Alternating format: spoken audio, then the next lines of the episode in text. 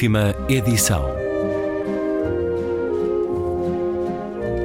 Um programa de Luís Caetano.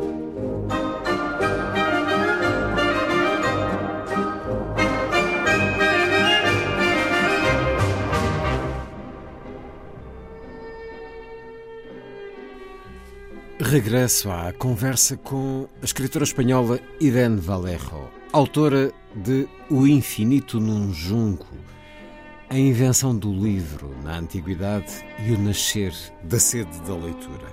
É uma edição Bertrand, um livro que nos leva para as primeiras histórias, mas permanentemente a retomar ao nosso tempo, a todos os tempos, buscando outras histórias, trabalho de filigrana que vai passando de geração para geração. Um livro que nos fala das tabuinhas de argila ao papiro, depois o pergaminho de Pérgamo, uh, na Turquia. Ora, o papiro, daqui o título deste livro, o belíssimo título deste livro, O Infinito num Junco. Os papiros são feitos a partir dos juncos cujas raízes se fixavam nas margens do Nilo. Os papiros que mediam entre 13 e 30 centímetros de largura e podiam ter mais de 40 metros de comprimento. E leva-nos no início deste livro, a primeira parte mais dedicada ao Egito e à Grécia, a segunda parte a Roma, leva-nos para Alexandria, o centro de uma civilização que ultrapassou fronteiras e onde o saber era fundamental, era fundamental para o poder.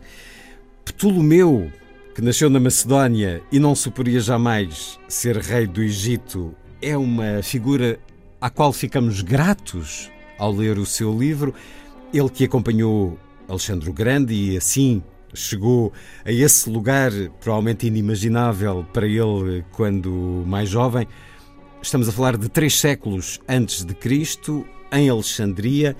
Leia aqui um excerto que nos leva para essa magnífica cidade Embora seja uma cidade jovem e poderosa, a nostalgia esconde-se nos próprios alicerces de Alexandria. O rei tem saudades dos tempos passados que não conheceu, mas estes deixam-no obcecado. A era dourada de Atenas, os dias efervescentes de Péricles, os filósofos, os grandes historiadores, o teatro, os sofistas, os discursos, a concentração de indivíduos extraordinários numa pequena capital orgulhosa que se proclamou a escola da Grécia. Durante séculos, os macedónios, no seu país quase bárbaro, a norte da Grécia, ouviam falar do esplendor de Atenas. E essas notícias e rumores fascinavam-nos.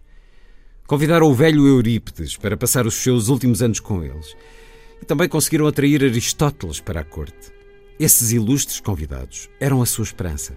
Tentavam imitar os refinamentos de Atenas, queriam sentir-se cultos e perder a fama humilhante de serem menos gregos do que os outros. O seu olhar fronteiriço, periférico, admirativo, engrandecia o mito. Ora, o que é que devemos a Ptolomeu, Irã Valerro, e a esses detetives que ele enviou pelo mundo à procura desse tesouro que eram os livros? Sí, me, me, interesaba empezar el infinito en un junco de una manera sorprendente para los lectores, no como esperarían en un ensayo, sino casi con una aventura, ¿no? con un tono de, de, de viaje, de misterio, casi detectivesco. ¿no?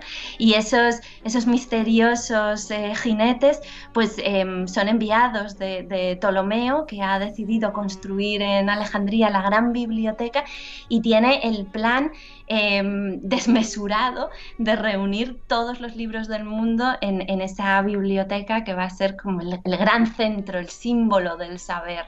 Y, bueno, pues entonces eh, quería colocar a los lectores en ese momento en el que los libros eran tan difíciles de encontrar, tan escasos, que había que perseguirlos, que así como un cazador persigue a una presa que se esconde en las madrigueras o que huye constantemente ¿no? de, de sus pasos y de su cercanía.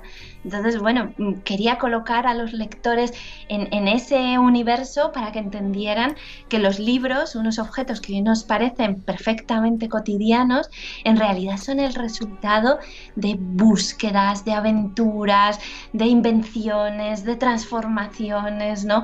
Eh, hemos sentido la pasión de escribir sobre casi todo lo que hay en el mundo. Hemos escrito en piedra, en madera, en piel, en el barro, que es la tierra que pisamos.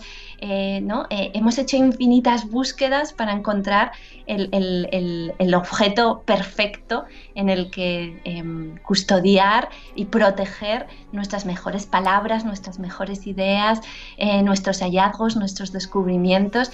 Y, mi intención es que los lectores vean los libros de otra manera después de haber leído El infinito en un junco y entiendan que hay detrás pues em, casi una, leyenda épica de, personajes que salvan, que protegen, que transforman, que mejoran, que esconden, que viajan con los libros, que los copian laboriosamente y, creo que los que hoy amamos los libros somos los últimos eslabones de esa cadena y de una aventura que todavía continúa, porque todavía hoy los libros nos necesitan a nosotros para, para adoptarlos, para regalarlos, para editarlos, para traducirlos y para mantener vivo ¿no? todo, todo lo que esos pequeños cofres de, de lenguajes y de historias guardan, guardan celosamente.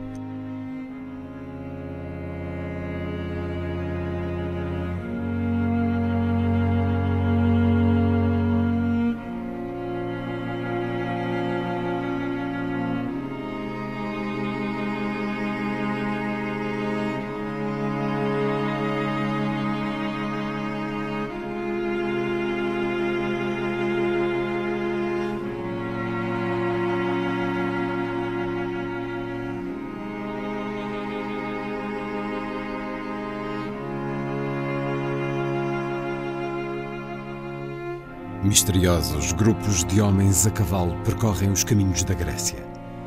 Os camponeses observam-nos com desconfiança desde as suas terras ou desde as portas das suas cabanas. A experiência ensinou-lhes que só as pessoas perigosas é que viajam: soldados, mercenários e traficantes de escravos. Franzem a testa e grunhem até que os veem fundir-se de novo no horizonte. Não gostam de forasteiros armados. Os ginetes cavalgam sem reparar nos aldeões. Durante meses escalaram montanhas, atravessaram desfiladeiros, cruzaram vales, vadearam rios, navegaram de ilha em ilha.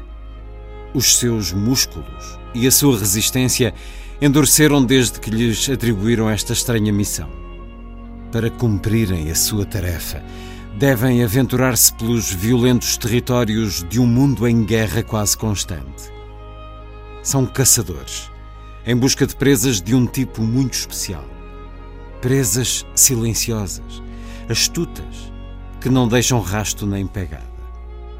Se estes inquietantes emissários se sentassem na taberna de algum porto, a beber vinho, a comer polvo assado, a falar e a embebedar-se com desconhecidos, nunca o fazem por prudência, poderiam contar grandes histórias de viagens. Meteram-se em terras devastadas pela peste. Atravessaram regiões assoladas por incêndios, contemplaram a cinza quente da destruição e a brutalidade de rebeldes e mercenários em pé de guerra. Como ainda não existem mapas de regiões extensas, perderam-se e caminharam sem rumo durante dias inteiros sob a fúria do sol ou das tempestades. Tiveram de beber águas repugnantes que lhes causaram diarreias monstruosas. Sempre que chove, as carroças e as mulas ficam atoladas nas poças. Entre gritos e juramentos, puxaram-nas até caírem de joelhos e beijarem a lama. Quando a noite os surpreende longe de algum refúgio, só a sua capa é que os protege dos escorpiões. Conheceram o tormento enlouquecedor dos piolhos e o medo constante dos bandoleiros que infestam os caminhos. Muitas vezes a cavalgar por imensas solidões, Gela-se-lhes o sangue ao imaginarem um grupo de bandidos à sua espera, sustendo a respiração, escondidos em alguma curva do caminho para caírem sobre eles, assassiná-los a sangue frio, roubar-lhes a bolsa e abandonarem os seus cadáveres quentes entre os arbustos. É lógico que tenham medo. O rei do Egito confiou-lhes grandes quantias de dinheiro antes de mandá-los cumprir as suas ordens para a outra margem do mar. Naquele tempo, apenas umas décadas depois da morte de Alexandre. Viajar com uma grande fortuna era muito arriscado, quase suicida. E embora os punhais dos ladrões, as doenças contagiosas e os naufrágios ameaçassem fazer fracassar uma missão tão custosa, o Faraó insiste em enviar os seus agentes desde o país do Nilo, atravessando fronteiras e grandes distâncias em todas as direções. Deseja apaixonadamente, com impaciência e dolorosa sede de posse, essas presas que os seus caçadores secretos rastreiam para ele, enfrentando perigos desconhecidos. Os camponeses que se sentam na coscovilhice uns com os outros à porta das suas cabanas, os mercenários e os bandidos, teriam aberto uns olhos assombrados e uma boca incrédula se soubessem o que é que os ginetes estrangeiros perseguiam. Livros. Procuravam livros era o segredo melhor guardado da corte egípcia.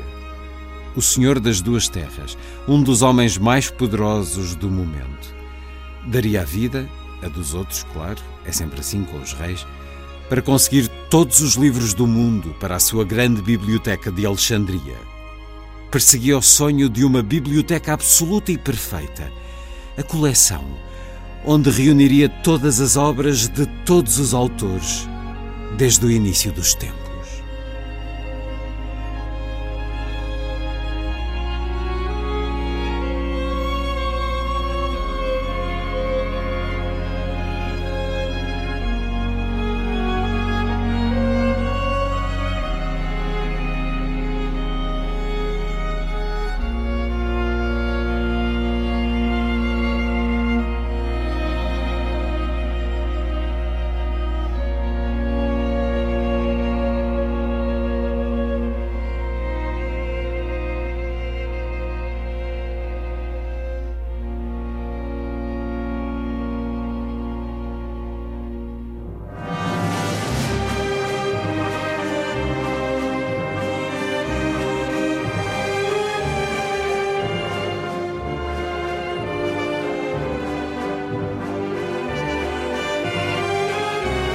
Última edição.